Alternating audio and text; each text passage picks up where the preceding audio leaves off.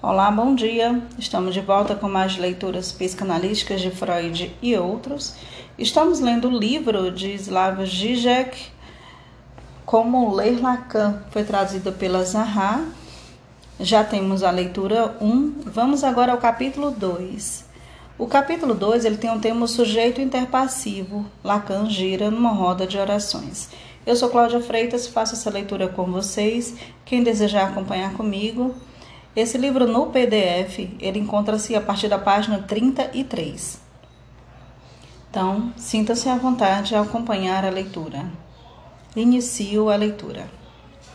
O couro. O que é? Disse Leão. São vocês. Ou então, não são vocês. A questão não é essa. Trata-se de meios, meios emocionais. Eu diria, o coro são pessoas que se emocionam. Portanto, observem-nos duas vezes antes de dizerem que são as emoções de vocês que estão em jogo nessa purificação. Elas estão em jogo quando no final não apenas elas, mas muitas outras devem ser, por meio de algum artifício, apaziguadas. Mas nem por isso elas são colocadas diretamente em jogo. Sem dúvida alguma, elas estão em jogo. E vocês ali se encontram em estado de matéria disponível, mas por outro lado, de matéria totalmente indiferente. Quando vocês vão ao teatro à noite, vocês pensam em seus pequenos afazeres, na caneta que perderam durante o dia, no cheque que terão de assinar no dia seguinte. Portanto, não confiemos tanto em vocês. Toma-se conta da emoção de vocês numa saudável disposição da cena. O coro se encarrega disso. O comentário emocional é realizado. Essa é a maior chance de sobrevivência à tragédia antiga. Ele é realizado. Embora a cena descrita aqui por Lacan seja muito comum, pessoas de um teatro apreciando a representação de uma tragédia grega, sua interpretação dela deixa claro que algo de estranho está passando. É como se uma figura do outro, neste caso o couro, pudesse tomar o nosso lugar e experimentar por nós os sentimentos e atitudes mais íntimos e mais espontâneos, inclusive chorar e rir. Em algumas sociedades, o mesmo papel é desempenhado pelas chamadas carpideiras ou mulheres contratadas para chorar nos funerais. Elas representam o espetáculo de luto para os parentes do morto, que podem dedicar seu tempo a esforços mais lucrativos, como dividir a herança. Algo semelhante acontece com a roda de orações do Tibete. Eu prendo na roda um pedaço de papel em que a prece está escrita. Giro-a mecanicamente, o mais prático ainda. Deixo que o vento ou a água agirem. E a roda está rezando por mim, como diriam os stalinistas. Objetivamente, eu estou rezando, mesmo que meus pensamentos estejam ocupados com as mais obscenas fantasias sexuais. Para desfazer a ilusão de que essas coisas só podem acontecer em sociedades primitivas, Pense na risada enlatada em programas de TV, em que a reação de riso é uma cena cômica, é incluída na própria trilha sonora. Ainda que eu não ria, mas simplesmente complete a tela, cansada após um dia de trabalho, sinto-me mesmo assim aliviado depois do programa, como se a trilha sonora estivesse rindo por mim.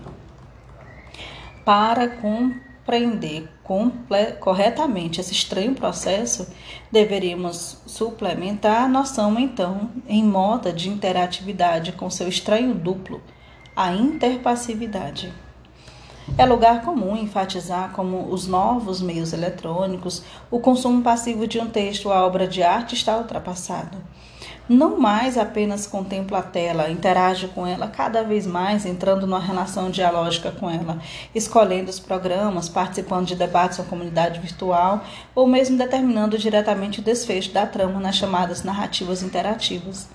Os que louvam o potencial democrático dos novos meios geralmente se concentram precisamente nessas características em como o nosso cyberespaço dá à grande maioria das pessoas a oportunidade de escapar do papel do observador passivo que acompanha o espetáculo ensinado por outros e de participar ativamente não só do espetáculo, mas cada vez mais do estabelecimento das regras do espetáculo. O outro lado dessa interatividade é a interpassividade. A contraparte da interação como um objeto em vez do acompanhamento passivo do espetáculo. É a situação em que o próprio objeto tira de mim minha passividade, priva-me dela, de tal modo que é o objeto que aprecia o espetáculo em vez de mim, poupando-me da obrigação de me divertir. Quase toda aficionada em videocassete que grava filmes compulsivamente, eu inclusive, está perfeitamente ciente de que o efeito imediato de possuir um aparelho de videocassete é que passamos a assistir menos filmes que nos velhos tempos de um simples aparelho de TV. Nunca temos tempos para a TV. Então, em vez de perder uma noite preciosa, simplesmente gravamos o filme e guardamos para ver no futuro. Para o que, é claro, quase nunca há tempo. Embora eu não os assista realmente, o mero fato de saber que os filmes que aprecio estão guardados em minha videoteca me dá uma profunda satisfação e ocasionalmente me permite apenas relaxar e me entregar à requintada arte do far niente, como se o videocassete estivesse de alguma forma assistindo a eles por mim, em meu lugar. O videocassete aqui representa o grande outro, o registro simbólico. Parece que hoje até a pornografia funciona cada vez mais de um modo interpassivo. Filmes pornográficos não são mais fundamentalmente o meio para excitar o usuário para sua atividade masturbatória solitária. Contemplar a tela em que a ação ocorre é suficiente. Basta me observar como outros gozam em meu lugar. Em outro exemplo de interpassividade, todos nós conhecemos a cena embaraçosa em que uma pessoa conta uma piada de mau gosto e depois, quando ninguém ri, Cai ela mesma na gargalhada, repetindo: É muito engraçado. Ou alguma observação do gênero. Isto é, ensina ela mesma a reação esperada dos ouvintes. A situação aqui é similar. Embora diferente, aquela risada enlatada, o agente que ria em nosso lugar e é através do qual nós, o público entediado e constrangido, rimos apesar de tudo, não é o grande outro anônimo do público artificial, mas a própria pessoa que conta a piada. Sua risada compulsiva é semelhante aos sons do ops, que nos sentimos obrigados a pronunciar quando tropeçamos ou fazemos alguma coisa estúpida. O mistério desse último caso é que é possível que uma outra pessoa que apenas testemunha nossa mancada diga ops por nós. E isso funciona. A função OPS é efetuar o registro simbólico do lapso estúpido. O grande outro virtual deve ser informado sobre ele. Lembremos a típica situação difícil em que todas as pessoas no grupo fechado sabem de algum detalhe sórdido e sabem também que as outras que todas as outras sabem. Mas quando uma delas inadvertidamente deixa escapar esse detalhe, todas se sentem constrangidas apesar de tudo. Por quê? Se ninguém ficou sabendo de nada que seja novo, porque todas se sentem constrangidas. Porque não podem mais fingir que não sabem disso. Agir como se não soubessem. Em outras palavras, porque agora o grande outro sabe. Aí reside a lição de A Roupa Nova do Imperador, de Hans Christian Andersen. Nunca deveríamos subestimar o poder das aparências. Por vezes, quando perturbamos inadvertidamente as aparências, a própria coisa que está por trás dela também se despedaça. A interpassividade é o oposto da noção de Hegel, em Astúcia da Razão, em que sou ativo através do outro. Posso permanecer passivo, sentado confortavelmente em segundo plano, enquanto o outro age por mim. Em vez de bater no metal como um martelo, a máquina pode fazer isso por mim. Em vez de eu girar eu mesma a roda do moinho, a água pode fazer isso. Atinge o meu objetivo, interpondo entre o mim e o objeto sobre o qual trabalho um outro objeto natural. O mesmo pode acontecer no nível interpessoal. Em vez de atacar diretamente o meu inimigo, instigo uma luta entre ele e outra pessoa de modo a poder observar confortavelmente os dois se destruindo. É assim para Hegel que a ideia absoluta reina ao longo da história. Ela permanece fora do conflito, deixando que as paixões humanas façam trabalho por elas em suas lutas mútuas. A necessidade histórica da passagem da República para o Império na Roma antiga realizou-se usando como seu instrumento as paixões e ambições de Júlio César. No outro caso da interpassividade, ao contrário, sou passivo através do outro. Concedo ao outro o aspecto passivo de gozar de minha experiência enquanto possam continuar ativamente empenhado, posso continuar a trabalhar à noite. Enquanto o videocassete goza passivamente por mim, posso tomar providências financeiras relativas à fortuna do falecido, enquanto as carpideiras planteiam por mim. Isso nos leva à noção de falsa atividade. As pessoas não agem somente para mudar alguma coisa, elas podem também agir para impedir que alguma coisa aconteça, de modo que nada venha a mudar. Aí reside a estratégia típica do neurótico obsessivo. Ele é freneticamente ativo para evitar que a coisa real aconteça. Por exemplo, numa situação de grupo em que alguma tensão ameaça explodir, o, neuro, o obsessivo fala o tempo todo para impedir o momento embaraçoso de silêncio que compeliria os participantes a enfrentar abertamente a tensão subjacente.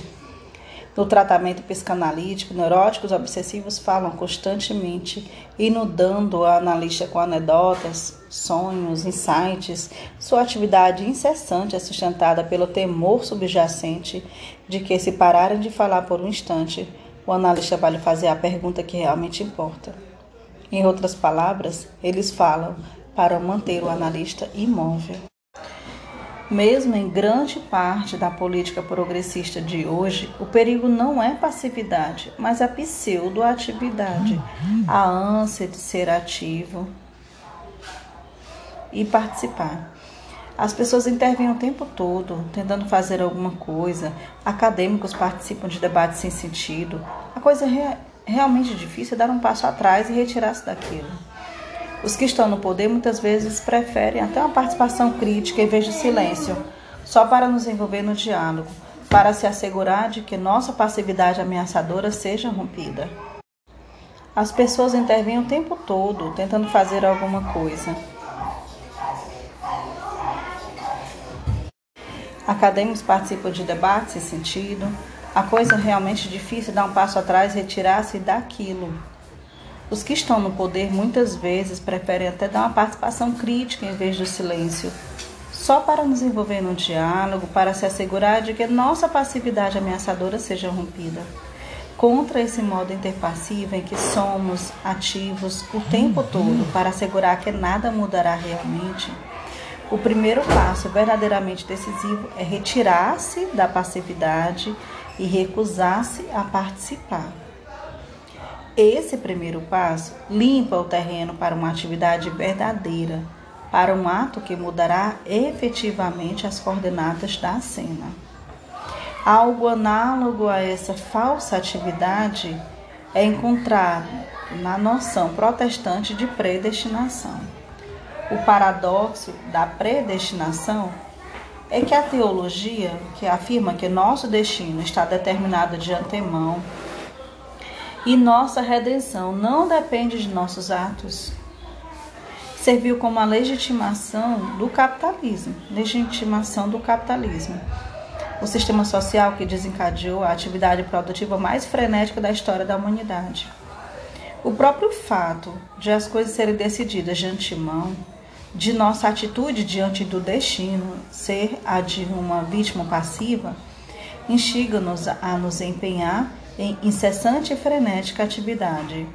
Agimos o tempo todo para sustentar a imobilidade do grande outro, nesse caso, Deus.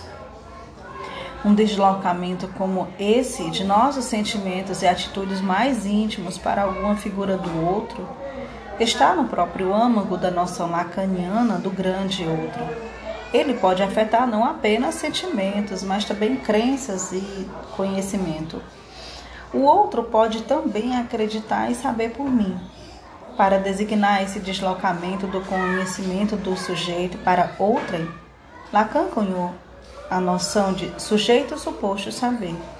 Na série de TV Columbo, o crime ou o ato homicida é mostrado em detalhe de antemão, de modo que o enigma a ser decifrado não é o quem foi culpado, mas como o detetive estabelecerá a ligação entre a superfície enganosa, o conteúdo manifesto da cena do crime, para usar uma expressão da teoria dos sonhos de Freud, e a, verdadeira, e a verdade sobre o crime, o seu pensamento latente, como ele provará para o acusado a sua culpa. O sucesso de Columbo atesta o fato de que a verdadeira fonte de interesse no trabalho detetive é o próprio processo de decifração, não seu resultado. Mais decisivo ainda que essa característica é o fato de que não só nós, os espectadores, sabemos de antemão quem foi o culpado, já que o vemos diretamente, mas inexplicavelmente o próprio detetive. Columbo sabe disso, disso de imediato. Assim que visita a cena do crime, encontra o acusado. Tem absoluta certeza. Simplesmente sabe que o acusado foi irresponsável.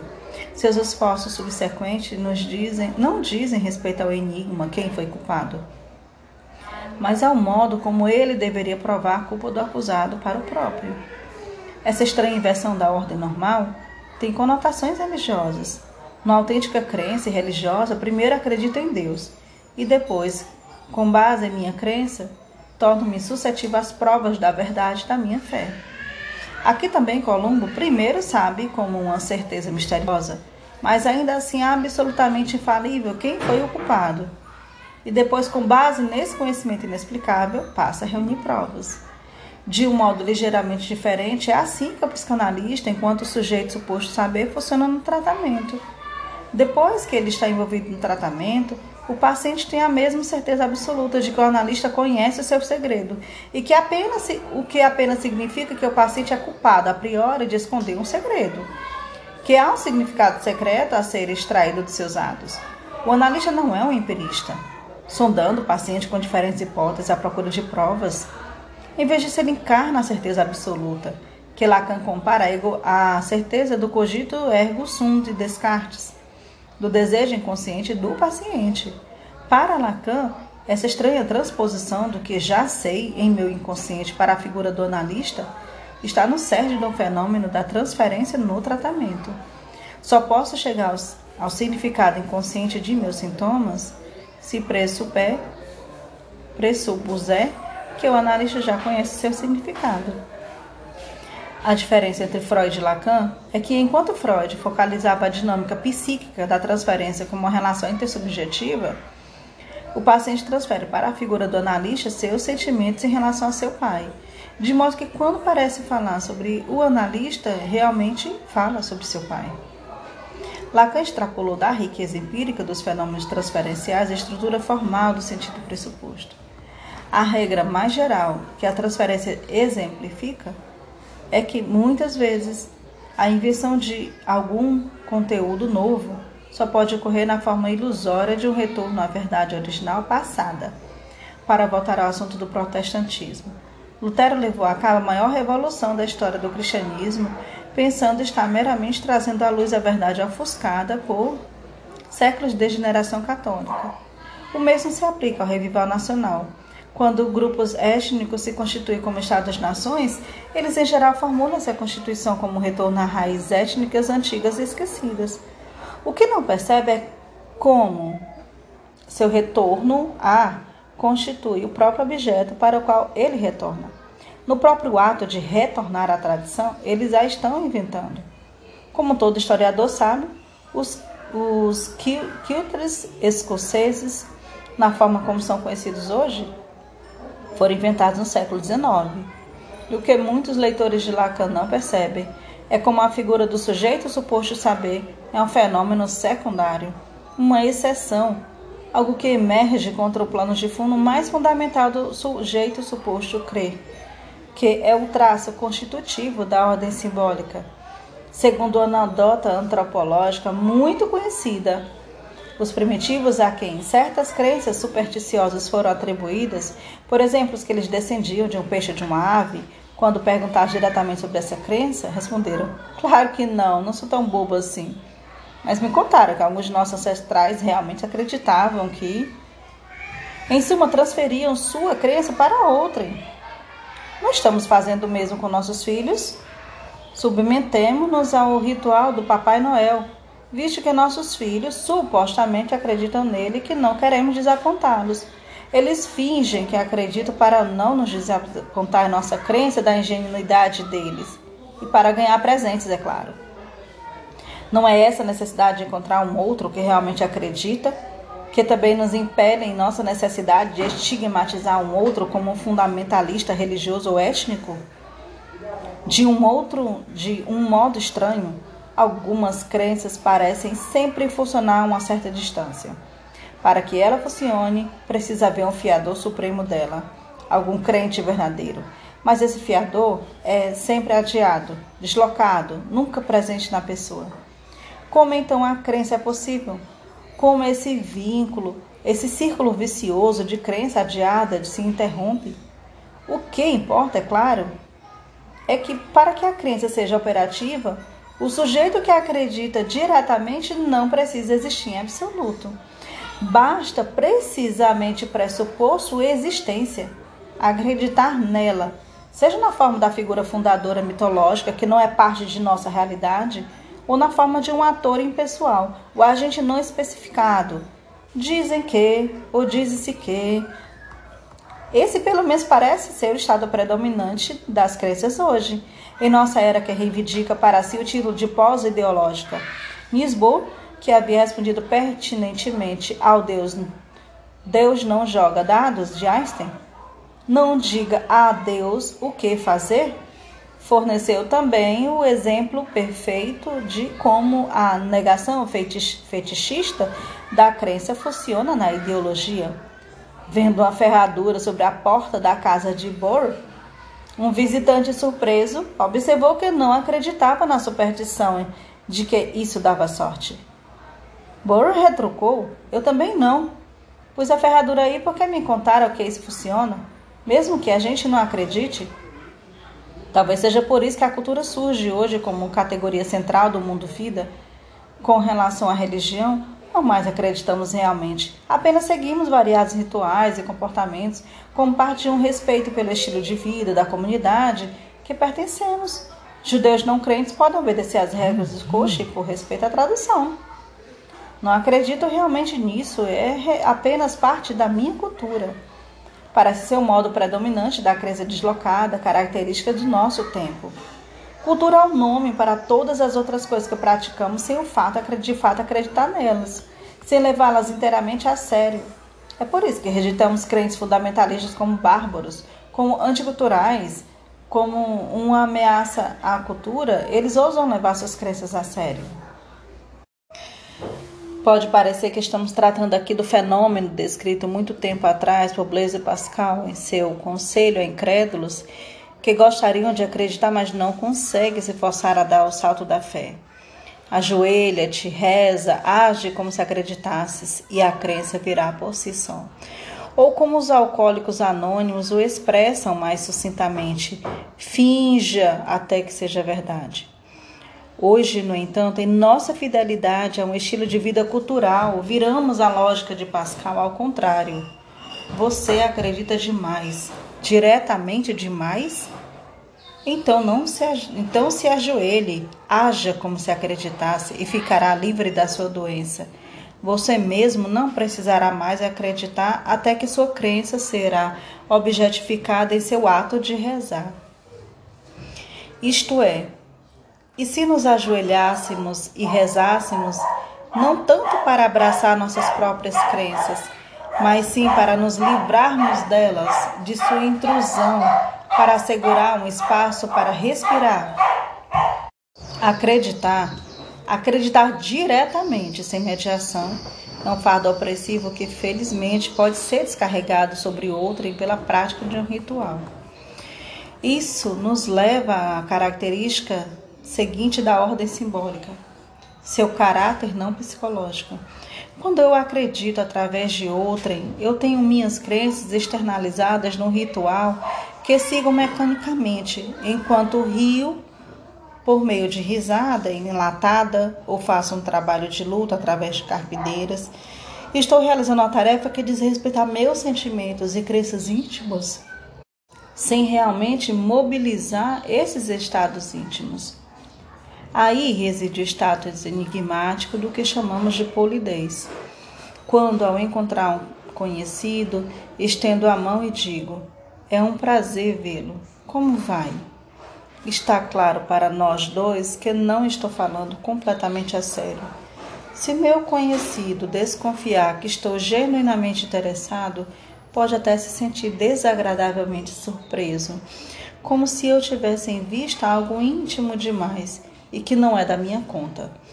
Ou, para parafrasear o velho xixi freudiano, por que você está dizendo que está feliz em me ver quando está realmente feliz em me ver? Ainda assim, está errado qualificar meu ato de hipócrita, já que de outra maneira eu sinto isso. A troca polida de palavras renova uma espécie de pacto entre nós dois. Da mesma maneira, eu rio sinceramente através da risada enlatada. A prova é o fato de que me sinto efetivamente aliviado. O que isso significa? É que as emoções que ensino através da máscara, a falsa persona que adoto podem de alguma forma ser estranhas, ser mais autênticas e verdadeiras do que admito sentir em meu fórum íntimo. Quando construo uma falsa imagem de mim que me representa numa comunidade virtual de que participo, em jogos sexuais, por exemplo, um homem tímido muitas vezes adota na tela a persona de uma mulher promíscua e atraente. As emoções que sinto e finjo como parte de meu personagem não são simplesmente falsas. Embora o que considero como o meu verdadeiro eu não as sinta, elas são, contudo, verdadeiras em certo sentido. Suponhamos que no fundo eu seja um pervertido sádico que sonha surrar outros homens e estuprar mulheres. Como em minha interação com outras pessoas na vida real não me é permitido expressar esse verdadeiro eu, eu adoto um persona mais humilde e polida. Nesse caso, não se segue que meu verdadeiro eu está muito mais próximo do que adoto como personagem fictício na tela e o eu das minhas interações na vida real é uma máscara? Paradoxalmente, é o próprio fato de eu estar ciente de que no cyberespaço eu me movo dentro de uma ficção que me permite expressar ali o meu verdadeiro eu. É isso, entre outras coisas, que Lacan tem em mente quando afirma que a verdade tem estrutura de uma ficção. O status ficcional da verdade também nos permite delinear sucintamente o que há de falso nos chamados reality shows da vida. A vida que obtemos nele é tão real quanto o café descafeinado. Em suma, mesmo que esses programas sejam de verdade, as pessoas ainda representam neles.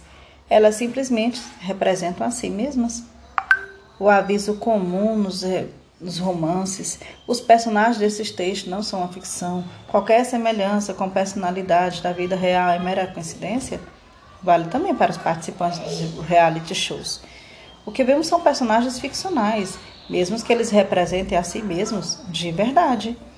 O melhor comentário sobre esses programas é a versão irônica desse aviso usado recentemente por um autor esloveno. Todos os personagens da narrativa que se segue são ficcionais, não reais, mas assim também são as personalidades da maioria das pessoas que conheço na vida real, de modo que esse aviso não significa grande coisa. Num dos filmes dos irmãos Max Groucho, quando apanhado na mentira, responde com irritação: no que você vai acreditar? Nos seus olhos ou nas minhas palavras? Essa lógica aparentemente absurda transmite perfeitamente o funcionamento da ordem simbólica, em que a máscara social importa mais que a realidade direta do indivíduo que a usa. Esse funcionamento envolve a estrutura do que Freud chamou de renegação fetichista. Sei muito bem que as coisas são como as vejo, que a pessoa diante de mim é um poltrão corrupto, mas apesar disso eu o trato respeitosamente porque ele usa a insígnia de um juiz, de modo que quando fala é a própria lei que fala através dele. Assim, de certo modo, acredito nas palavras dele, não em seus olhos. É aí que o cínico, que só acredita em fatos incontestáveis, falha. Quando o juiz fala, há certo modo mais verdade em suas palavras as palavras da instituição da lei, que na realidade direta da pessoa daquele juiz. Se nos limitarmos ao que vemos, Simplesmente não captamos o principal. É esse paradoxo que Lacan tem em vista com seus os não, os não tolos erram. Aqueles que não se deixam apanhar na ficção simbólica, que continuam a acreditar em seus próprios olhos, não são os que mais se enganam.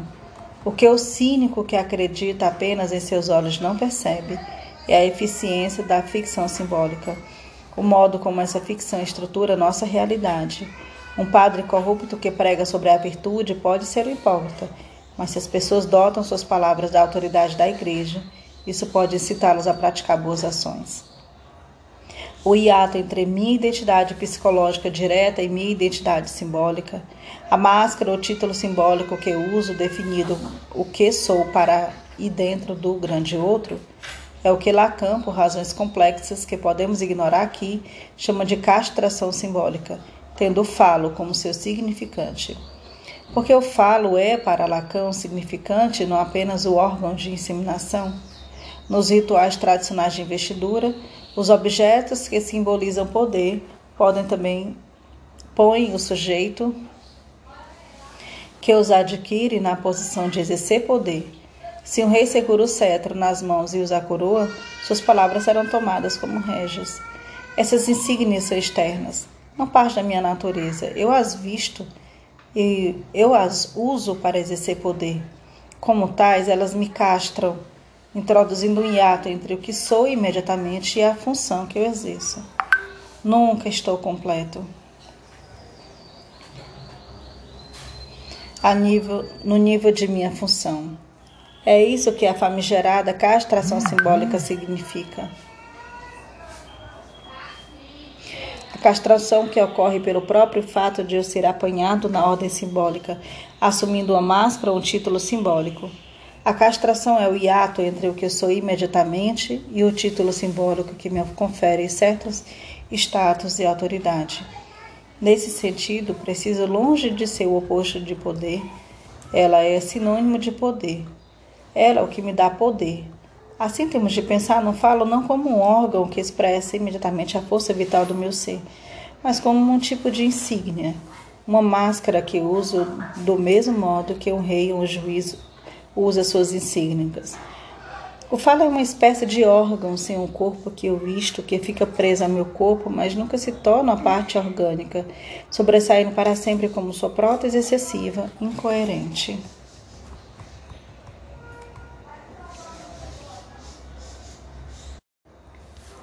Por causa desse ato, o sujeito nunca pode se identificar completa e imediatamente com a sua máscara ou título simbólico, o questionamento pelo sujeito de seu título simbólico é o que ocorre na histeria. Porque eu sou o que você está dizendo que sou. Ou para citar Julieta de Shakespeare, porque sou esse nome. Há uma verdade no jogo de palavras entre histeria e história. A identidade simbólica do sujeito é sempre historicamente determinada, dependente de um contexto ideológico específico. Estamos lidando aqui com o que Luiz Althusser chamou de interpelação ideológica. A identidade simbólica conferida a nós é o resultado do modo como a ideologia dominante nos interpela, como cidadãos democratas e cristãos. A histeria emerge quando um sujeito começa a questionar ou sentir desconforto em sua identidade simbólica.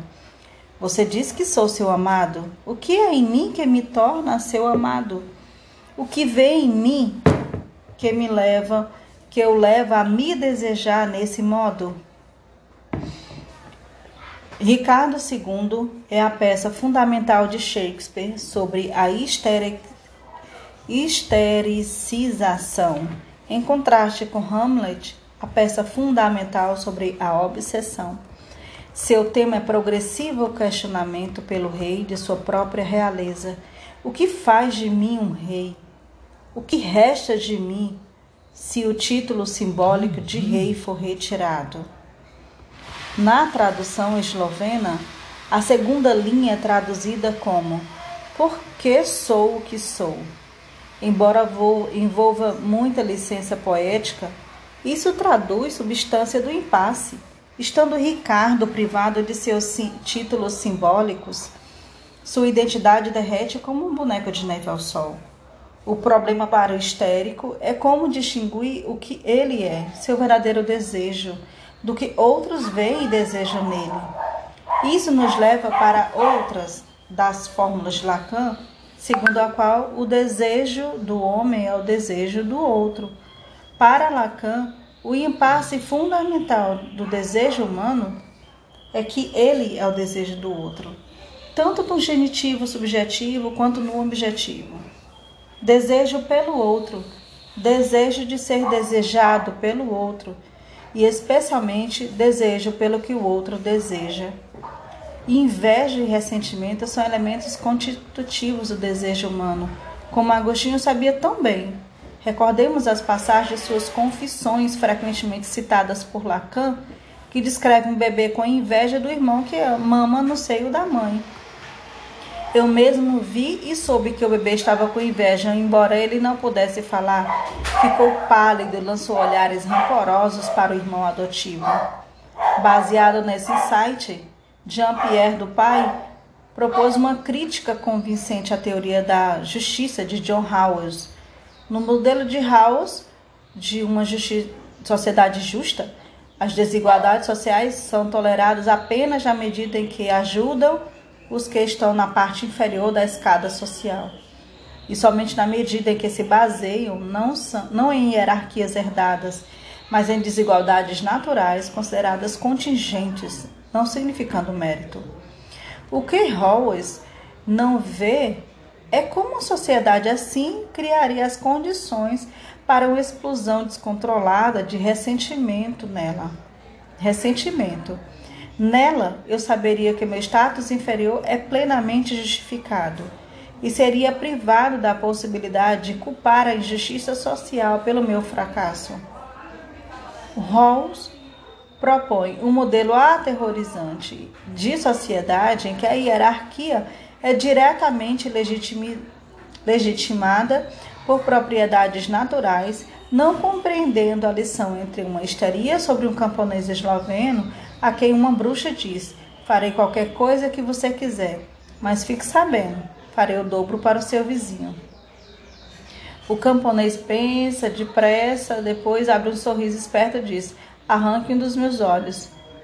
Não admira que até os conservadores de hoje estejam dispostos a aceitar a noção de justiça de Rawls. Em dezembro de 2005, David Cameron, o líder recém-eleito dos conservadores britânicos, indicou sua intenção de transformar o Partido Conservador num defensor dos desvalidos, ao declarar: Penso que o teste de todas as nossas medidas políticas deveria ser o que elas fazem pelas pessoas que têm menos, as pessoas do degrau mais debaixo da escada. Até Frederic Hayek estava na pista certa quando mostrou ser muito mais fácil aceitar desigualdades quando podemos afirmar que elas resultam de uma força cega impessoal. Assim, o que a irracionalidade do sucesso do fracasso no capitalismo de mercado tem de bom lembramos o velho tema do mercado como uma versão moderna de um destino imponderável, é me permitir precisamente perceber o meu fracasso ao sucesso como merecido contingente. A própria injustiça do capitalismo é um traço essencial que o torna tolerável para a maioria. Eu posso aceitar meu fracasso muito mais facilmente se sei que ele não se deve às minhas qualidades inferiores, mas ao acaso. Lacan partilha com Nietzsche e Freud a ideia de que a justiça, como a igualdade, é fundada na inveja. Nossa inveja do outro que tem o que não temos e que se deleita com isso. A demanda da justiça, em última análise, é a demanda de que o excessivo gozo do outro seja restringido, de modo que o acesso de todos ao gozo seja igual. O resultado necessário dessa demanda, é claro, é ascetismo. Como não é possível impor gozo igual, o que se pode impor é uma proibição igualmente partilhada. Não deveríamos esquecer, contudo, que hoje, em nossa sociedade pretensamente permissiva, o asceticismo assume precisamente a forma de seu oposto, da injunção generalizada. Goze. Estamos sobre o feitiço dessa injunção. Com o resultado de que nosso gozo é mais estorvado que nunca. Lembramos o, o que combina a autorrealização narcísica com a disciplina completamente ascética do jogging, da alimentação saudável. Era isso talvez que Nietzsche tinha em mente com a noção do último homem. Só hoje podemos realmente discernir os contornos do último homem, sob a aparência do asceticismo hedonístico reinante. No mercado atual, encontramos toda uma série de produtos desprovidos de nossas propriedades danosas. Café sem cafeína, creme de leite sem gordura, sem ver, cerveja sem álcool e assim por diante. Que tal o sexo virtual como sexo sem nexo, sem sexo? A doutrina Colin Powell da guerra sem vítimas, do nosso lado, é claro, a redefinição contemporânea da política enquanto arte, da administração especializada como a política sem política, até o multiculturalismo liberal tolerante de hoje como uma experiência do outro privado de sua alteridade. O outro idealizado que executa danças fascinantes e tem uma abordagem holística ecologicamente saudável na, da realidade, enquanto aspectos como espancamento das esposas permanecem esquecidos. A realidade virtual simplesmente generaliza esse processo de oferecer um produto despojado de sua substância. Fornece a própria realidade despojada de sua substância, do núcleo duro resistente do real. Do mesmo modo como o café descafeinado tem cheiro e gosto de café real, sem ser a coisa verdadeira. A realidade virtual é experimentada como realidade sem ser. Tudo é permitido. Você pode desfrutar tudo com a condição de que tudo seja privado da substância que o torna perigoso. O famoso truísmo de Jane Austen, proteja-me do que eu quero, expressa de forma muito precisa a ambiguidade fundamental na posição histérica. Ele pode ser lido como uma referência irônica à sabedoria chauvinista masculina típica, segundo a qual a mulher deixada por sua própria conta envolvida em fúria autodestrutiva. Ela precisa ser protegida de si mesma pela dominação masculina benevolente. Proteja-me do desejo autodestrutivo excessivo em mim, que eu mesmo não sou capaz de dominar. Ou pode ser lido de maneira mais radical, como apontando o fato de que na sociedade patriarcal de hoje, o desejo da mulher é radicalmente alienado. Ela deseja que os homens esperam que deseje, deseja ser desejada por homens. Nesse caso, proteja-me do que eu quero. Significa precisamente quando pareço expressar meu desejo mais íntimo e autêntico. O que quer, eu quero, já me foi imposto pela ordem patriarcal, que me diz o que desejar, de modo que a primeira condição da minha libertação é que eu rompa o vi círculo vicioso de, que, de meu desejo alienado e aprenda a formular meu desejo de maneira autônoma. Essa mesma ambiguidade não estava claramente discernível no modo como o olhar liberal ocidental viu a guerra dos Balcãs na década de 90. À primeira vista, a intervenção ocidental pode parecer até respondido um apelo implícito das nações balcânicas. Proteja-nos do que queremos de nossas paixões autodestrutivas que levaram à limpeza étnica de gangues e de estupradores.